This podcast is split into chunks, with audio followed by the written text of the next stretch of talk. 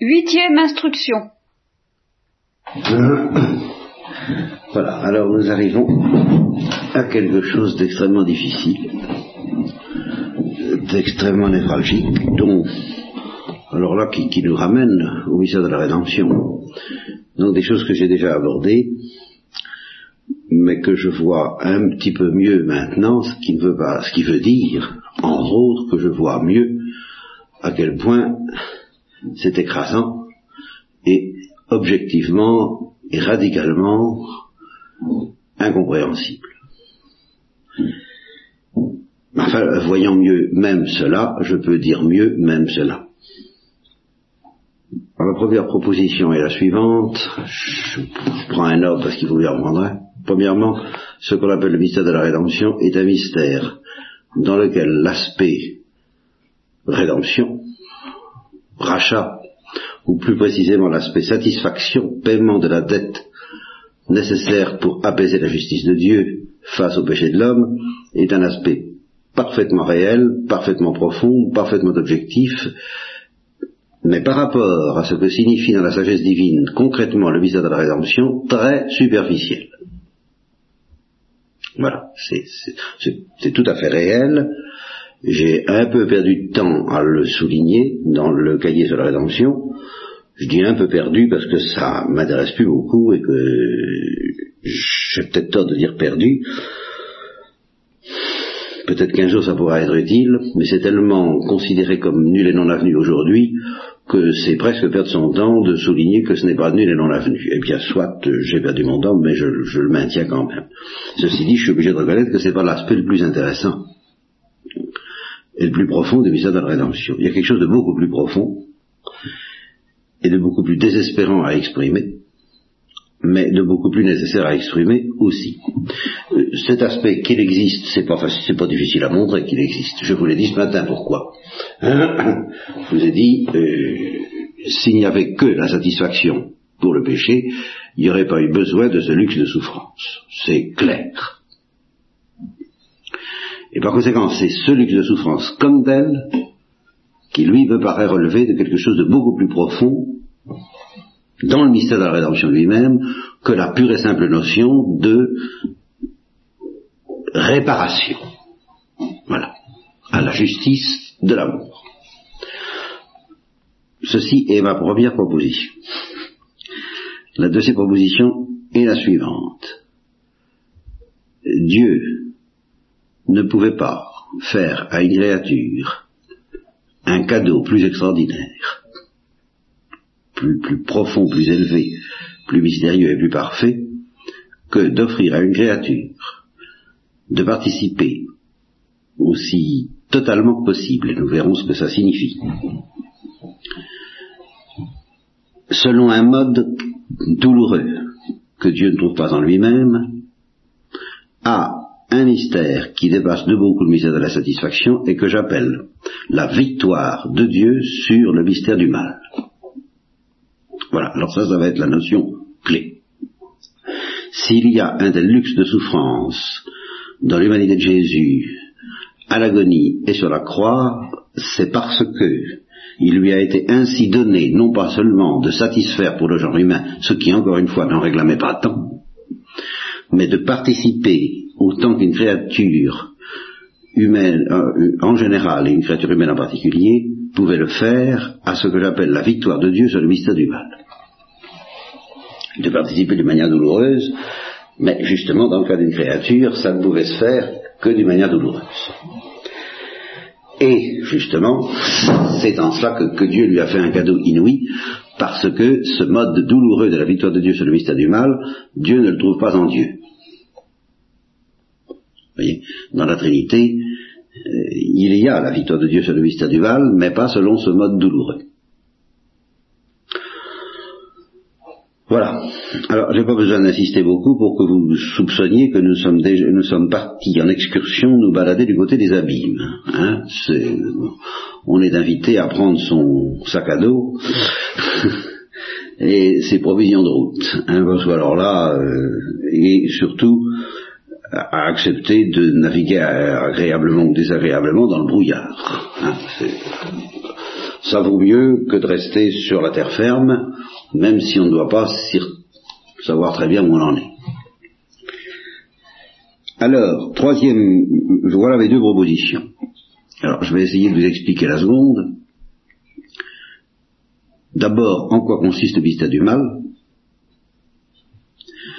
Ensuite, en quoi consiste la victoire de Dieu sur le mystère du mal? Enfin, en quoi consiste la participation du Christ à cette victoire de Dieu sur le mystère du mal. D'abord le mystère du mal. je, dirais tout de suite qu'il faut résister à la tentation de penser, et, déjà ça nous oriente vers la notion de victoire de Dieu, je, parle d'une victoire de Dieu sur le mystère du mal, alors nous sommes tout de suite tentés de penser qu'à cause de cette victoire de Dieu, le mystère du mal existe moins que s'il n'y avait pas la victoire de Dieu.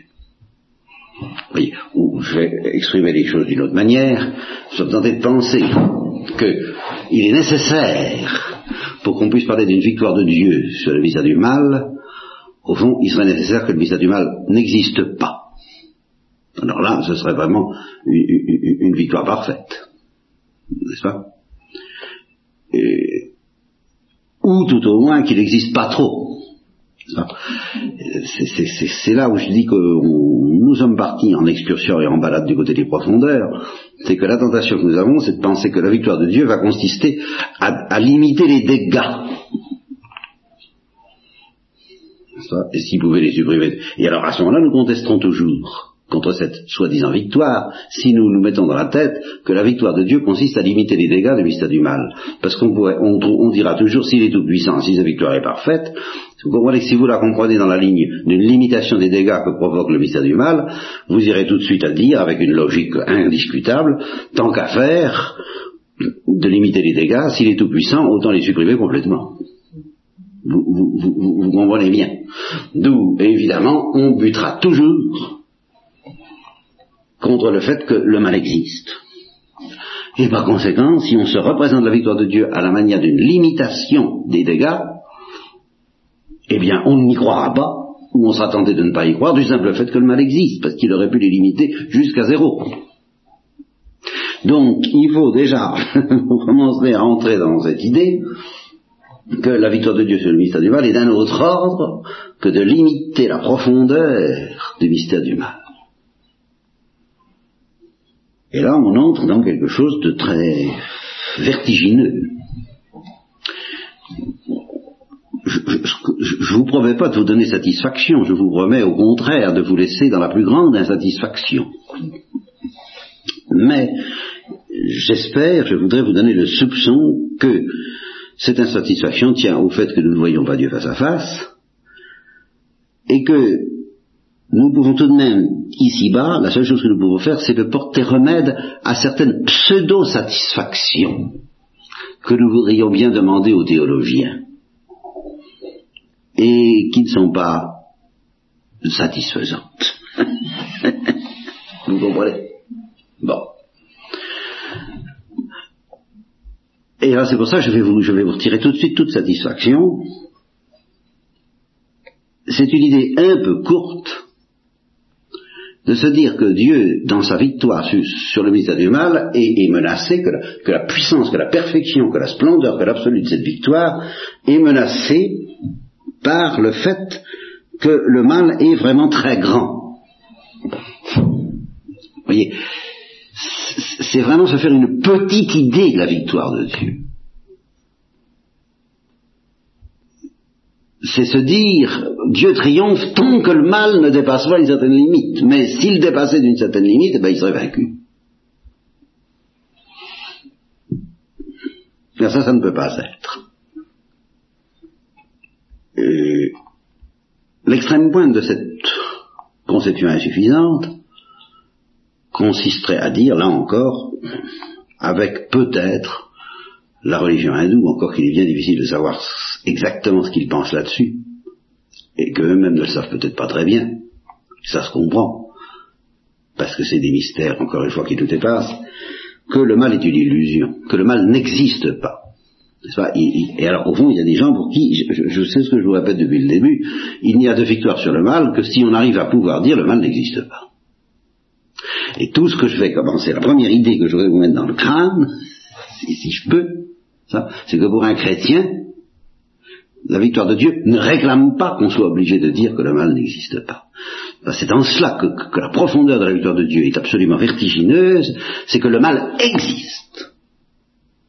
Et que ça n'empêche pas la victoire de Dieu. vous comprenez que si vous, pouvez obtenir la victoire, ou vous pensez que Dieu peut obtenir la victoire prix que vous disiez le mal existe au moins, ou qu'il n'existe au moins pas trop, alors vous vous faites une pauvre petite idée de la victoire de Dieu. Ne dis pas que ce soit facile à comprendre, enfin, vous pouvez tout de même un peu soupçonner ce que je veux dire là. Alors il y a une deuxième tentation. Une fois qu'on a exorcisé ça, il y a une deuxième tentation euh, beaucoup plus difficile à éviter, alors à laquelle je crois que beaucoup de théologiens catholiques ont succombé, sans parler des protestants. Il consiste à dire le mal existe, ben oui, bien sûr, le mal existe. Mais justement, la victoire de Dieu consiste en ce que ça ne le gêne pas.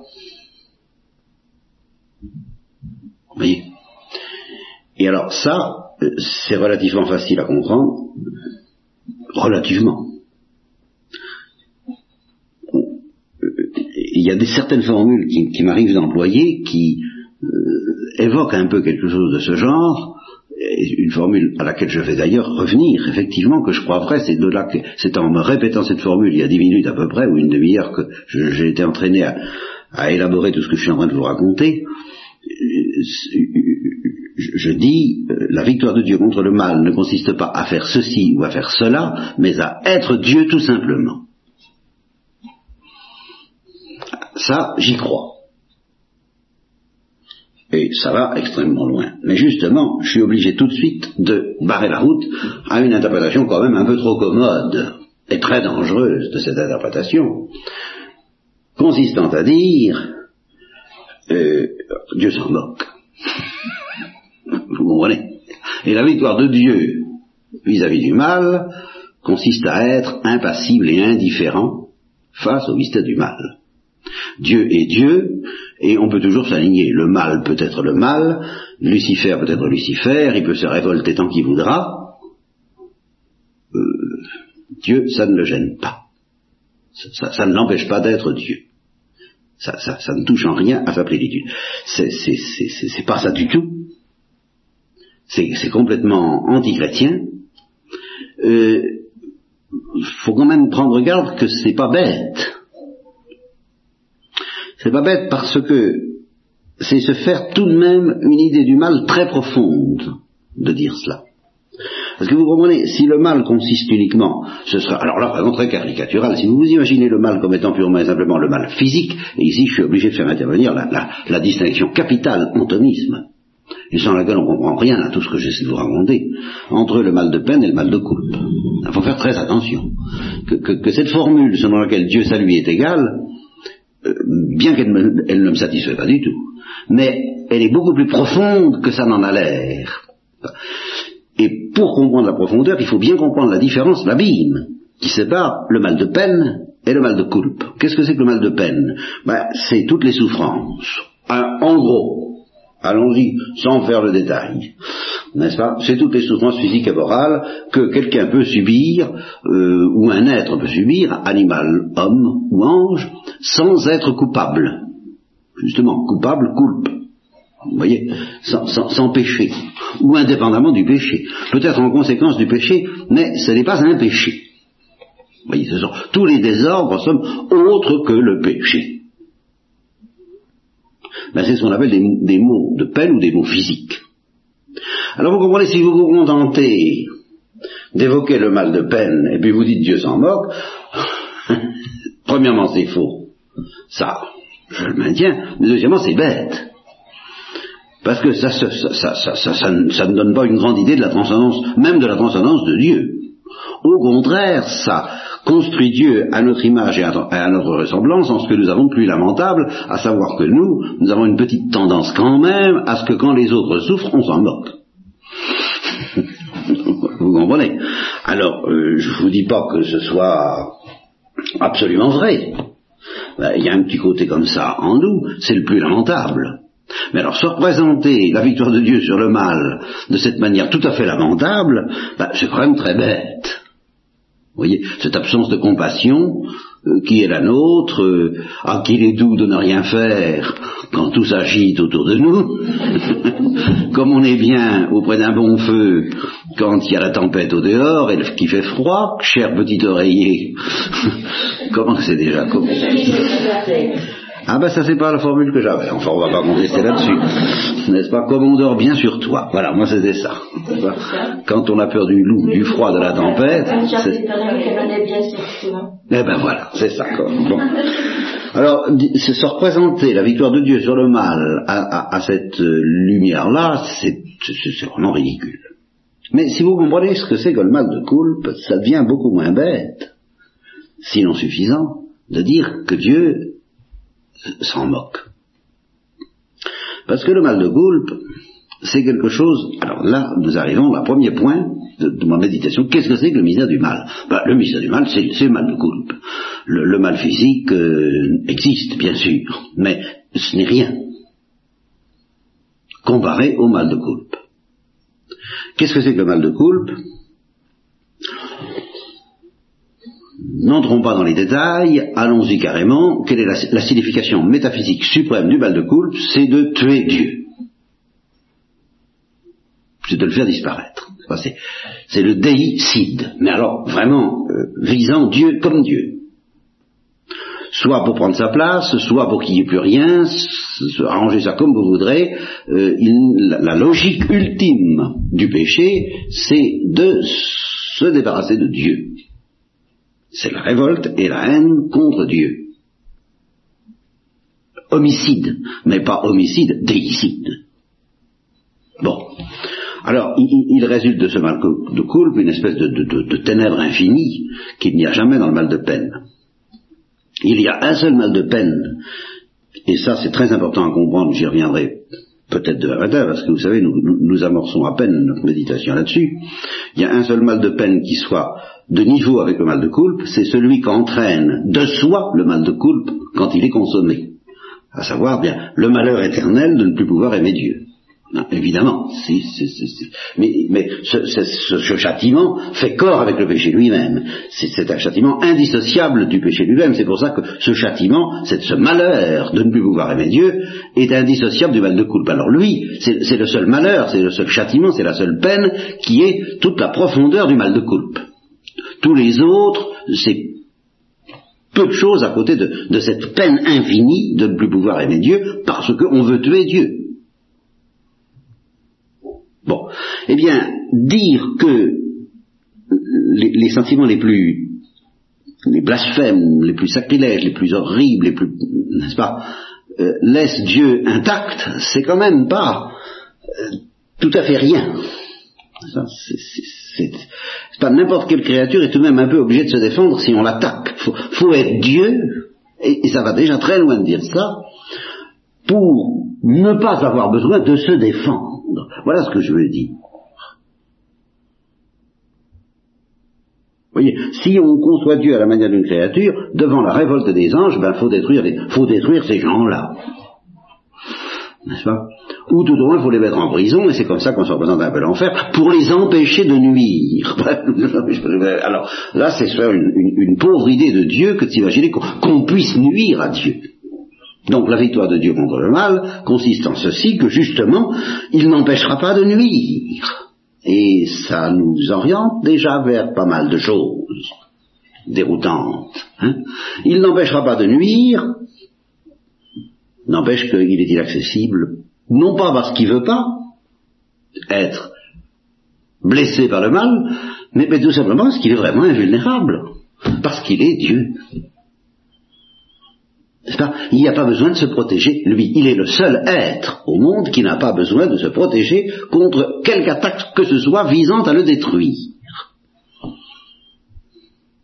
Il n'a à défendre ni sa gloire, ni son honneur, ni son aide, ni sa vie, ni son bonheur. Rien de tout cela n'est menaçable. Quoi qu'on fasse. ben, c'est tout de même euh, une certaine transcendance. Mais, je maintiens que c'est très insuffisant. Alors, euh, le dernier terme de ce que je vais vous dire reste, va être le sommet du paradoxe de la victoire de Dieu. Il faut aller jusque-là. Et ceci dit, quand on est allé jusque-là, ben, d'une part, on est obligé d'avaler un gros paradoxe, gros comme une, comme une grosse couleuvre, enfin ça, ça fait déjà pas mal. Pour nous, c'est pas mal d'avaler ce que je vais vous dire. Mais euh, c'est rien par rapport au mystère de Dieu et de la vraie victoire de Dieu sur le mal dont je ne sais pas grand-chose. C'est certainement bien au-delà du, du, balbutiement que je vais vous offrir. Donc par rapport à Dieu, ce que je vais vous dire n'est rien, c'est très insuffisant, par rapport à nous, c'est énorme. Parce que au fond, c'est encore une pauvre idée de Dieu qu'on se fait, de s'imaginer que pour triompher du mal, il a besoin au moins d'être relativement indifférent au mal. Oui, première, euh, première illusion de s'imaginer qu'il a besoin pour triompher du mal de, de limiter les dégâts. Eh ben non, il n'a pas besoin de limiter les dégâts. Qu'il a besoin de se protéger. Eh ben non, il n'a pas besoin de se protéger. Mais Troisième illusion, la plus difficile à déraciner, ben, il a au, moins besoin de rester impassible en face du mal. Eh bien non, il n'a même pas besoin de cela. Et c'est là que tout de même, nous pouvons commencer à ressentir quelque chose de la transcendance de cette victoire. À savoir que ça ne l'empêche pas d'être bouleversé par le mal. Ou plutôt que le fait d'être bouleversé par le mal, blessé par le mal, et blessé, je dirais presque à mort, non pas en lui-même, parce que ça c'est inconcevable, mais dans son amour pour les créatures.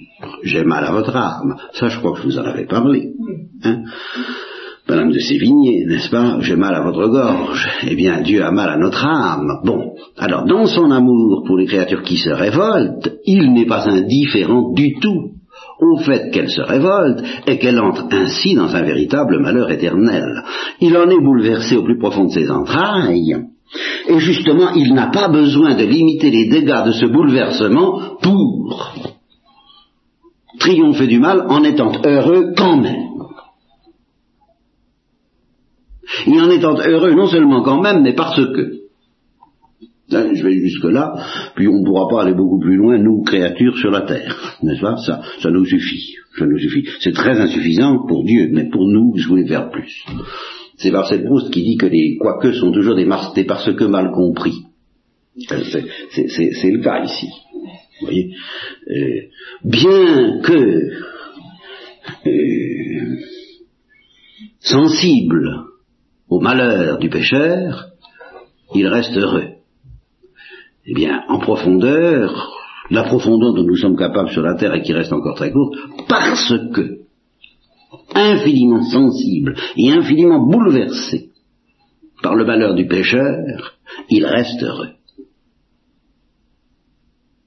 Quelle est la clé de ce bonheur qui s'enracine dans, le bouleversement de Dieu face au mystère du mal? Ben C'est l'amour. Ben, évidemment. Justement, il est bouleversé par le mystère du mal à la mesure même de son amour pour les créatures. Donc infiniment. C'est ça la miséricorde. Voilà ce que nous pouvons nous savoir de la miséricorde.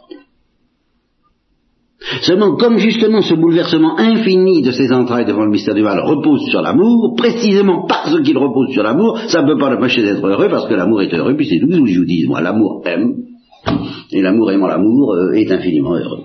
Au niveau métaphysique, c'est comme ça. Et si justement Dieu se protégeait un tant soit peu du bouleversement et de la souffrance quasiment infinie que provoque en lui le spectacle du malheur éternel des pécheurs, eh bien il limiterait son amour et ainsi il ne serait plus infiniment heureux, il ne serait plus victorieux du mal. C'est justement en essayant de limiter les dégâts, là encore, non plus les dégâts extérieurs du mal, mais les dégâts que le mal provoque en lui, qu'il ne serait plus victorieux. C'est justement parce qu'il se laisse totalement bouleverser sans aucune réserve, sans aucune défense, sans aucune limite, que précisément il triomphe. Bon, allez y comprendre quelque chose. Ce que je vous dis là n'est rien, n'empêche que ça suffit à nous donner le tournis. Hein, c'est le cas de dire le tournis, puisque c'est précisément on, on, l'oscille euh, entre une espèce de malheur infini, mais, de malheur infini, pire pour Dieu que pour les, pécheurs eux-mêmes. C'est-à-dire que le malheur dans lequel se plongent les pécheurs eux-mêmes, Dieu seul le connaît vraiment. Et je dirais Dieu seul en souffre vraiment.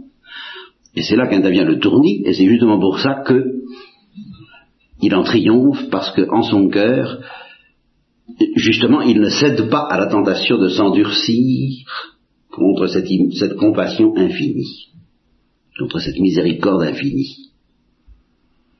Tandis que les pécheurs en s'endurcissant ne comprennent rien à leur malheur, et, parce qu'ils ne comprennent rien, s'y plongent. Vous voyez Mais ne comprennent pas comme Dieu comprend. C'est infiniment plus atroce aux yeux de Dieu qu'aux yeux des pécheurs. Et c'est justement en acceptant ça que Dieu triomphe. Voilà. Bon, je peux pas en dire beaucoup plus. Vous m'en voudrez pas. J'espère. Reste à savoir qu'est-ce que ça veut dire pour une créature humaine, humaine, de participer à cette victoire-là par mode de douleur? Qu'est-ce que ça suppose? Qu'est-ce que ça implique? En quoi ça consiste? Ben, Ça consiste d'abord à être dans la gloire. Parce que comme c'est le visage de Dieu qui ne ressemble à rien, qui triomphe ainsi, le visage de l'amour, en tant que l'amour ne ressemble à rien, de ce que nous appelons amour. La gloire de l'amour, en tant qu'elle ne ressemble à rien, de ce que nous appelons gloire et de ce que nous appelons amour, puisque c'est elle qui est victorieuse selon ce mode étrange qui consiste à être vaincu. Fond, ça va être constamment le paradoxe que nous allons euh, garder perpétuellement présent dans l'esprit, c'est en se laissant vaincre, en ne se défendant pas, en ne discutant pas, en ne se cuirassant pas, que l'amour va triompher du mal eh bien, si une créature doit participer à cette victoire, il faut qu'elle soit euh, possédée par la gloire de l'amour sans réserve. Enfin, autant que c'est concevable et possible pour une créature, eh bien, de ce côté-là, au point de vue de, euh, à ce point de vue-là, Jésus-Christ était très bien servi, comme aucune créature ne le sera jamais. Possédée par la gloire, cette gloire qui transparaît, qui perce à la transfiguration, euh, habitée par la gloire en permanence. Mais sans cette gloire, on ne pourrait rien comprendre à la victoire de Jésus-Christ sur le mal, sur le prince des ténèbres, victoire qui n'est qu'un reflet de la victoire de Dieu, et qui, justement parce qu'elle n'est qu'un reflet de la victoire de Dieu, suppose la présence et la plénitude de la gloire de Dieu. Mais évidemment, ça suppose autre chose. Ça suppose que Jésus-Christ participe autant que possible au mode paradoxal et incompréhensible de la victoire divine. Et alors pour une créature humaine, ça va vouloir dire que c'est en se laissant détruire par le mal que Jésus-Christ va triompher du mal. Voilà, voilà ce que veut dire la croix. Vous comprenez? C'est et l'agonie. Si vous n'allez pas jusque-là, bah, justement, je ne dis pas que vous comprendrez rien, je dis au contraire, vous, vous croirez comprendre. Si vous allez jusque-là, vous saurez que vous n'y comprenez rien, et moi non plus. Et, c'est ce que Dieu veut. Mais vous le saurez par mode de nourriture positive, par mode d'oxygène, par, excès d'alimentation. Vous, serez écrasé par la densité de la réalité de ce mystère de la croix, qui est une victoire, mais une victoire à la sauce divine. Alors comme cette victoire est absolument inassimilable pour nous dans sa transcendance puisqu'elle ne ressemble à rien, la participation de Jésus-Christ à cette victoire va supposer deux pages qui vont nous montrer deux aspects apparemment contradictoires pour nous de cette victoire. Premièrement, c'est une victoire par mode de défaite, et deuxièmement, c'est tout de même une victoire. Premièrement, c'est une victoire par mode de défaite, c'est la mort. Deuxièmement, c'est tout de même une victoire, c'est la résurrection. Mais il faut les deux. Il est évident que si Jésus-Christ était mort sans ressusciter, comment on ne pourrait pas dire, nous seulement nous ne comprendrions pas, mais on ne pourrait pas dire que ce soit une participation à la victoire de Dieu. Et pourtant, la victoire est déjà là, même au moment de la mort, car c'est en se laissant faire par le mal à la manière dont Dieu ne se défend pas, que Jésus triomphe. Donc il triomphe déjà à ce moment-là. Ce triomphe a un mode douloureux, évidemment, au combien dans l'humanité de Jésus qu'il n'a pas en Dieu, et c'est ce mode douloureux, ce visage crucifié qui a attiré éternellement la miséricorde de Dieu sur Jésus-Christ, et qui fait qu'il a donné à Jésus-Christ d'exister d'abord, d'être le Fils de Dieu ensuite, et d'être victorieux enfin par la résurrection, mais victorieux, alors, selon l'autre face de la victoire divine, qui consiste à être heureux quand même. Eh bien, pour une humanité, ça veut dire, évidemment, ressusciter, mais ressusciter comme ayant été crucifié. C'est la résurrection d'un crucifié. parce qu'il porte les stigmates éternels de cette crucifixion par le mal que le crucifié imite éternellement la victoire de Dieu sur le mal. Autrement dit, et c'est là je vous lâche le morceau fondamental qui sera toute la clé de, de mon idée là-dessus, ma pauvre idée, c'est que si à la transfiguration il était parti, quand il a dit aux, disciples d'Emmaüs, vous savez bien qu'il fallait que le Christ souffre et meure pour entrer dans la gloire, pourquoi? Ben Parce que si le Christ n'était pas souffert, n'était pas mort pour entrer dans la gloire, s'il avait échappé au lien de la mort, dont il a accepté de subir le poids dès le début de son incarnation, nous y reviendrons, s'il y avait échappé au moment de la transfiguration, il aurait été libéré, si vous voulez, il aurait triomphé, mais pas à la manière divine. Il n'aurait pas vaincu la mort à la manière dont Dieu vainc le mal. Il n'aurait pas vaincu la mort éternelle, car c'est la mort éternelle que Jésus-Christ a vaincu. C'est pas la mort physique. la, mort physique, euh, la résurrection n'a fait que manifester au dehors, au niveau de son corps et de la mort physique, la victoire sur la mort éternelle qu'il a remportée en mourant. Mais justement, s'il était parti au moment de la transfiguration, il n'aurait pas vaincu la mort éternelle. Il y aurait échappé à cette oppression de la mort éternelle, nous y reviendrons, dont il éprouvait la morsure, la morsure, le serpent te mordra au talon, depuis son incarnation, eh bien il aurait échappé à cette morsure, il n'en aurait pas triomphé à la manière dont Dieu en triomphe, c'est-à-dire en se laissant mettre, euh, enfin, en se laissant transpercer, blesser, persécuter, anéantir par cette morsure. Quand on dit le Christ ressuscité ne meurt plus, il ne meurt plus, mais précisément par, essence. Et alors là, ça c'est une notion capitale, qui me fait répéter ce que je viens de dire là, mais enfin qui est un petit peu platonicienne, de sauce un petit peu platonicienne, et qui pourra aider certaines d'entre vous, plus cérébrales peut-être, à comprendre ce que je veux dire. Il faut opposer ça à la parole du Christ, justement, celui qui triomphe par l'épée, sera vaincu par l'épée. Est-ce que ça veut dire que le bien ne peut pas triompher par l'épée? Si, le bien peut triompher par l'épée. Mais du point de vue du triomphe du bien, c'est un accident. ce qui triomphe par l'épée, par essence, c'est le mal. Ça veut dire que le mal n'a pas d'autre voie possible de triompher que l'épée, c'est-à-dire l'accident. Le mal ne peut pas triompher par essence. Il ne peut triompher que par accident, c'est-à-dire par l'épée. Et justement parce que son triomphe est accidentel, eh bien, il sera détruit de la même façon, sauf par Dieu. C'est justement ça. Parce que si le mal qui a triomphé par l'épée est vaincu par l'épée, ça veut dire que le mal qui a triomphé accidentellement est vaincu accidentellement. Et c'est une loi normale et juste, c'est la justice de Dieu. Celui qui a vaincu par accident sera vaincu par accident. Mais celui qui a vaincu par essence ne sera plus vaincu. Donc, si le Père avait envoyé douze légions d'anges pour protéger Jésus-Christ, ou si Jésus-Christ s'était enfui, je n'ai pas d'autre mot, au moment de la transfiguration, ce n'est pas l'essence du bien qui aurait triomphé de l'essence du mal. L'essence du bien aurait triomphé d'un accident du mal. Et par accident. À savoir par, par la voie du, combat des légionnaires, euh, les légionnaires angéliques, les légions d'anges, n'est-ce pas? Hein? Tandis que ce que Dieu a donné à Jésus-Christ de faire, c'est de participer à la victoire de l'essence du bien sur l'essence du mal. Et ça, ça ne pouvait se faire que par la voie de l'agonie et de la mort, suivie de la résurrection. Car c'est ça qu'il faut comprendre. C'est parce que cette agonie a été, euh, si vous voulez, dès le départ, il fallait la force divine, donc la victoire divine, pour que Jésus supporte l'agonie. pour que Jésus simplement ne se défende pas. La victoire de Jésus consiste à ne pas se défendre. Voilà ce que je veux dire. Et c'est déjà la victoire de Dieu, ça. Et c'est une victoire par essence. C'est pas une victoire par accident. Voilà ce que je veux dire.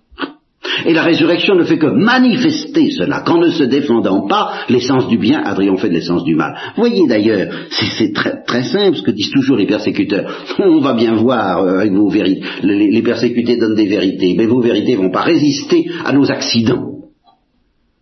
Comme disait je ne sais plus quel persécuteur, je ne sais plus quel martyr, cessant euh, verba, euh, cum euh, veniant euh, euh, adverbera. Enfin, les paroles verba cesseront quand on en arrivera au coup, adverbera. Vous voyez comme c'est ça, L'essence de, ta victoire va s'arrêter lorsque l'accident des verbera, des coups, viendront.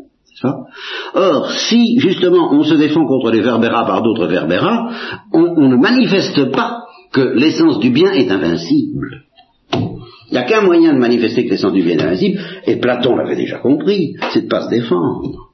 Seulement pour ne pas se défendre, il ben, faut le faire. Et pour le faire, il ben, faut être Dieu. Il a donné à Jésus de le faire. Mais il faut, il faut être Dieu ou la gloire de Dieu. Seule la gloire de Dieu peut refuser jusqu'au bout de se défendre. Voilà la clé de la victoire de Dieu. C'est dans, dans, ce refus. C'est ce qu'une mystique appelait la douceur insupportable du Christ et de Marie qui y participent, n'est-ce pas, sur la croix et au pied de la croix. C'est cette douceur qui justement ne, se laisse pas avoir à la tentation de ne plus être douce et de répondre aux verbera par des verbera.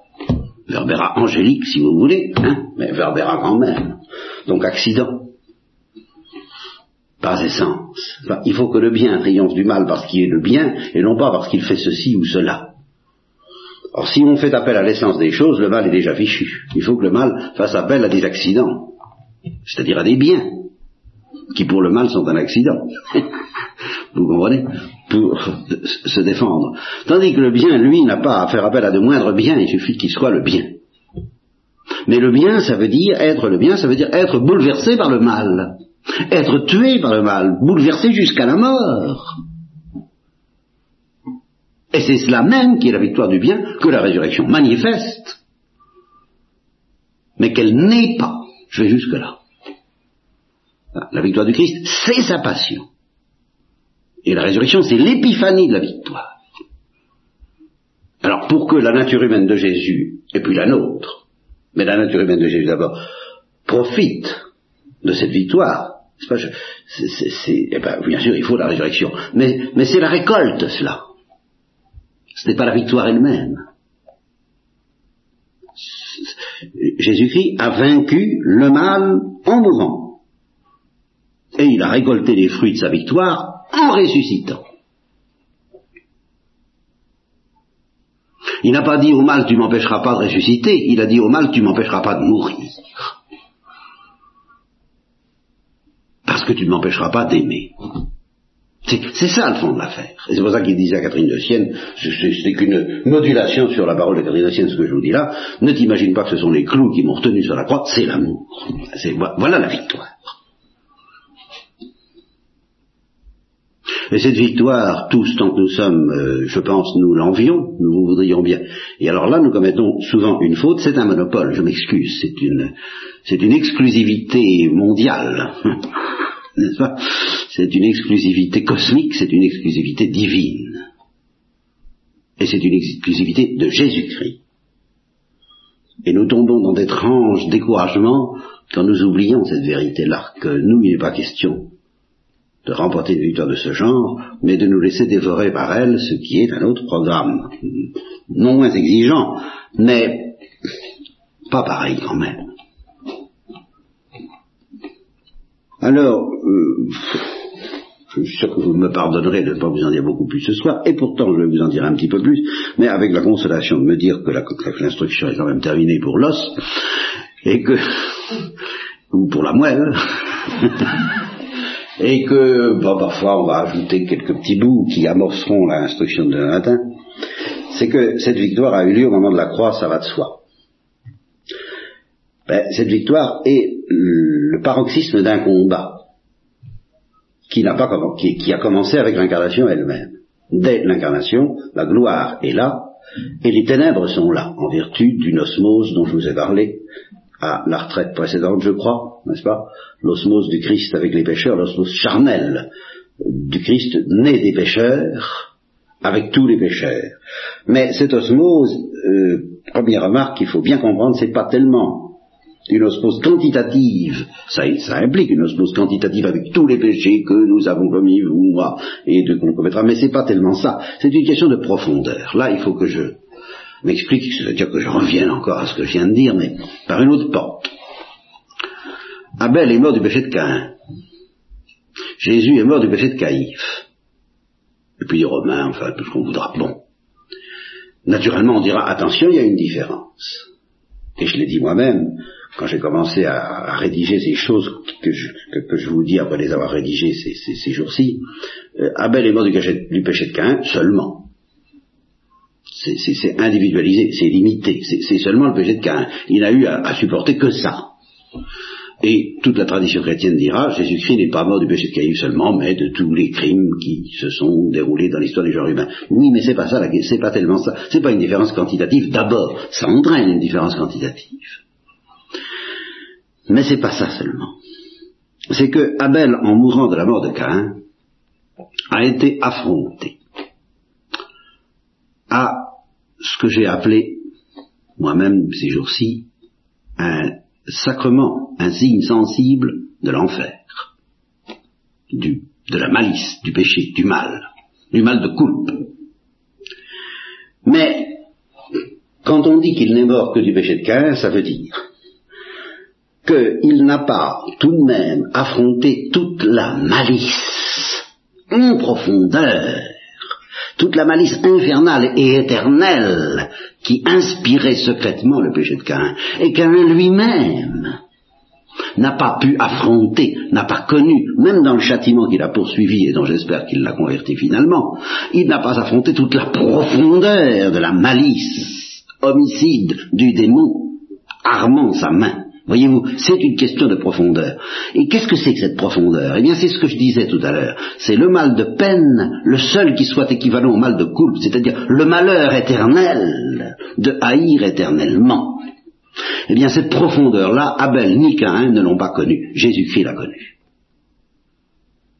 Oui, il a, il, a, il a dégusté la saveur de la mort éternelle. C'est pas simplement la mort accidentelle de son corps, ça n'est qu'une conséquence ce, dont il a éprouvé. Alors, la saveur, c'est de toute la profondeur de malice et, de malheur éternel inscrite dans cette malice par essence. Ce, dont il a subi, il n'a pas subi le mal de coupe, il n'a pas participé au mal de coupe, évidemment, puisqu'il n'est pas, il n'est pas, il pas pécheur. Mais il a participé au châtiment, au seul châtiment, au seul mal de peine qui soit adéquat au mal de coupe, à savoir le malheur de ne plus pouvoir aimer. Alors ça, il l'a connu dans sa sensibilité.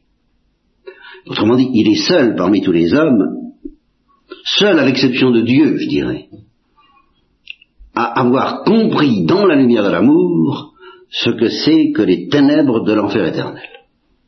Vous voyez, c'est, et alors, dans cette profondeur, ben, évidemment, il a avalé tous les péchés de la terre depuis le début, et les péchés de l'esprit. Bien sûr, la, la, quantité suit la qualité, c'est normal. Hein, mais c'est d'abord une question qualitative, une question de profondeur. Bien. Cela dès le début. Dès le début de sa vie sur la terre. Et en même temps la gloire.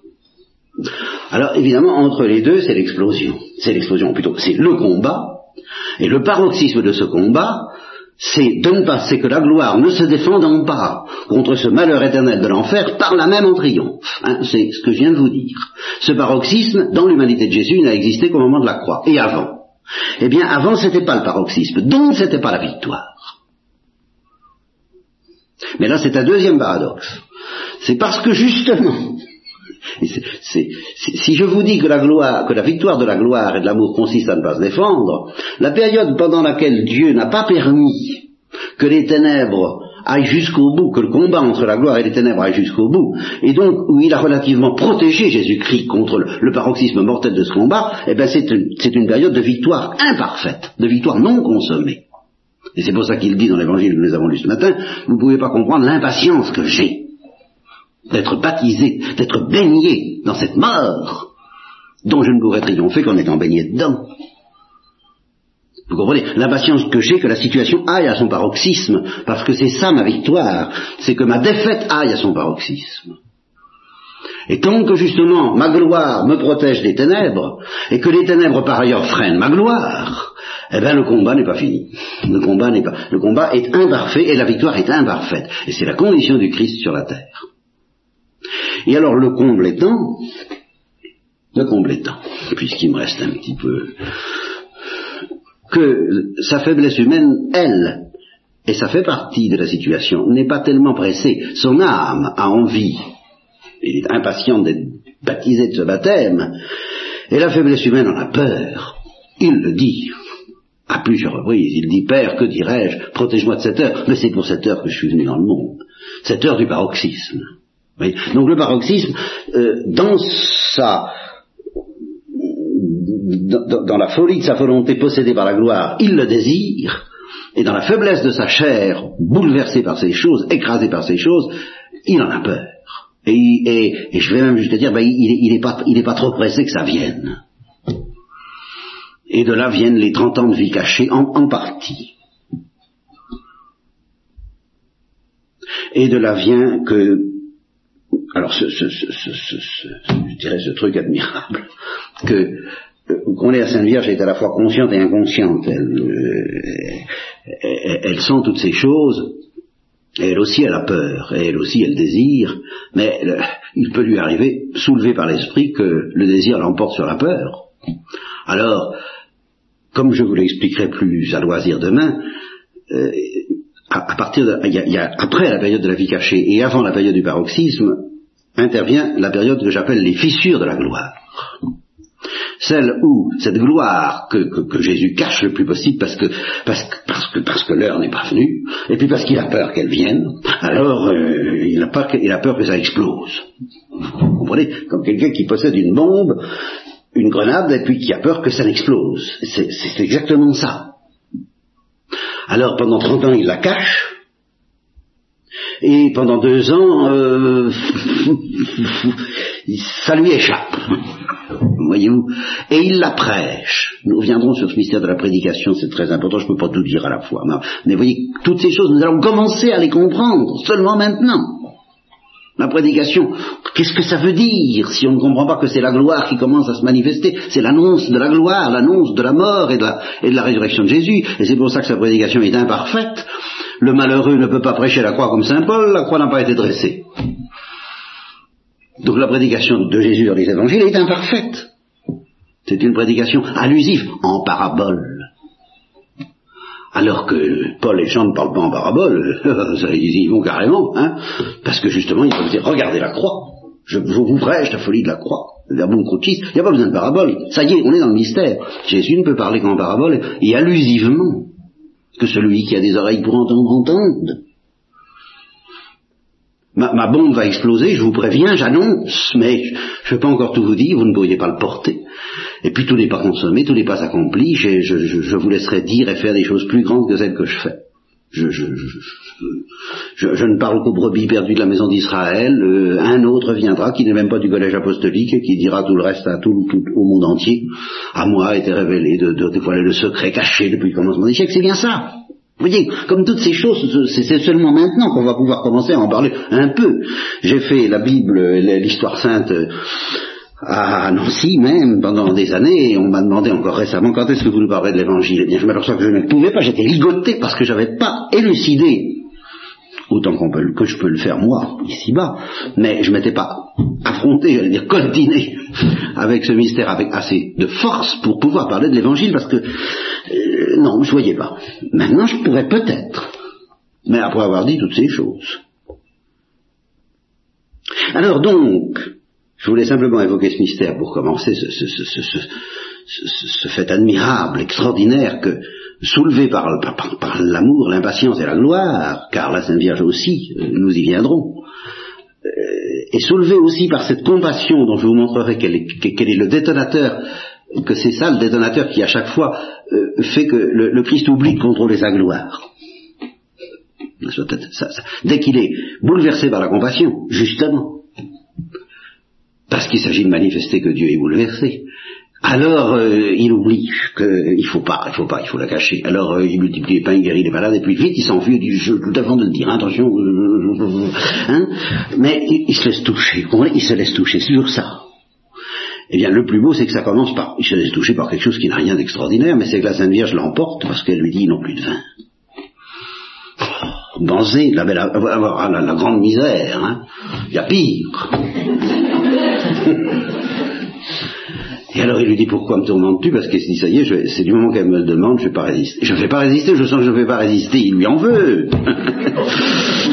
non, c'est ça qui a-t-il entre toi et moi, il lui en veut. Oh, écoute, ça y est, voilà, c'est parti.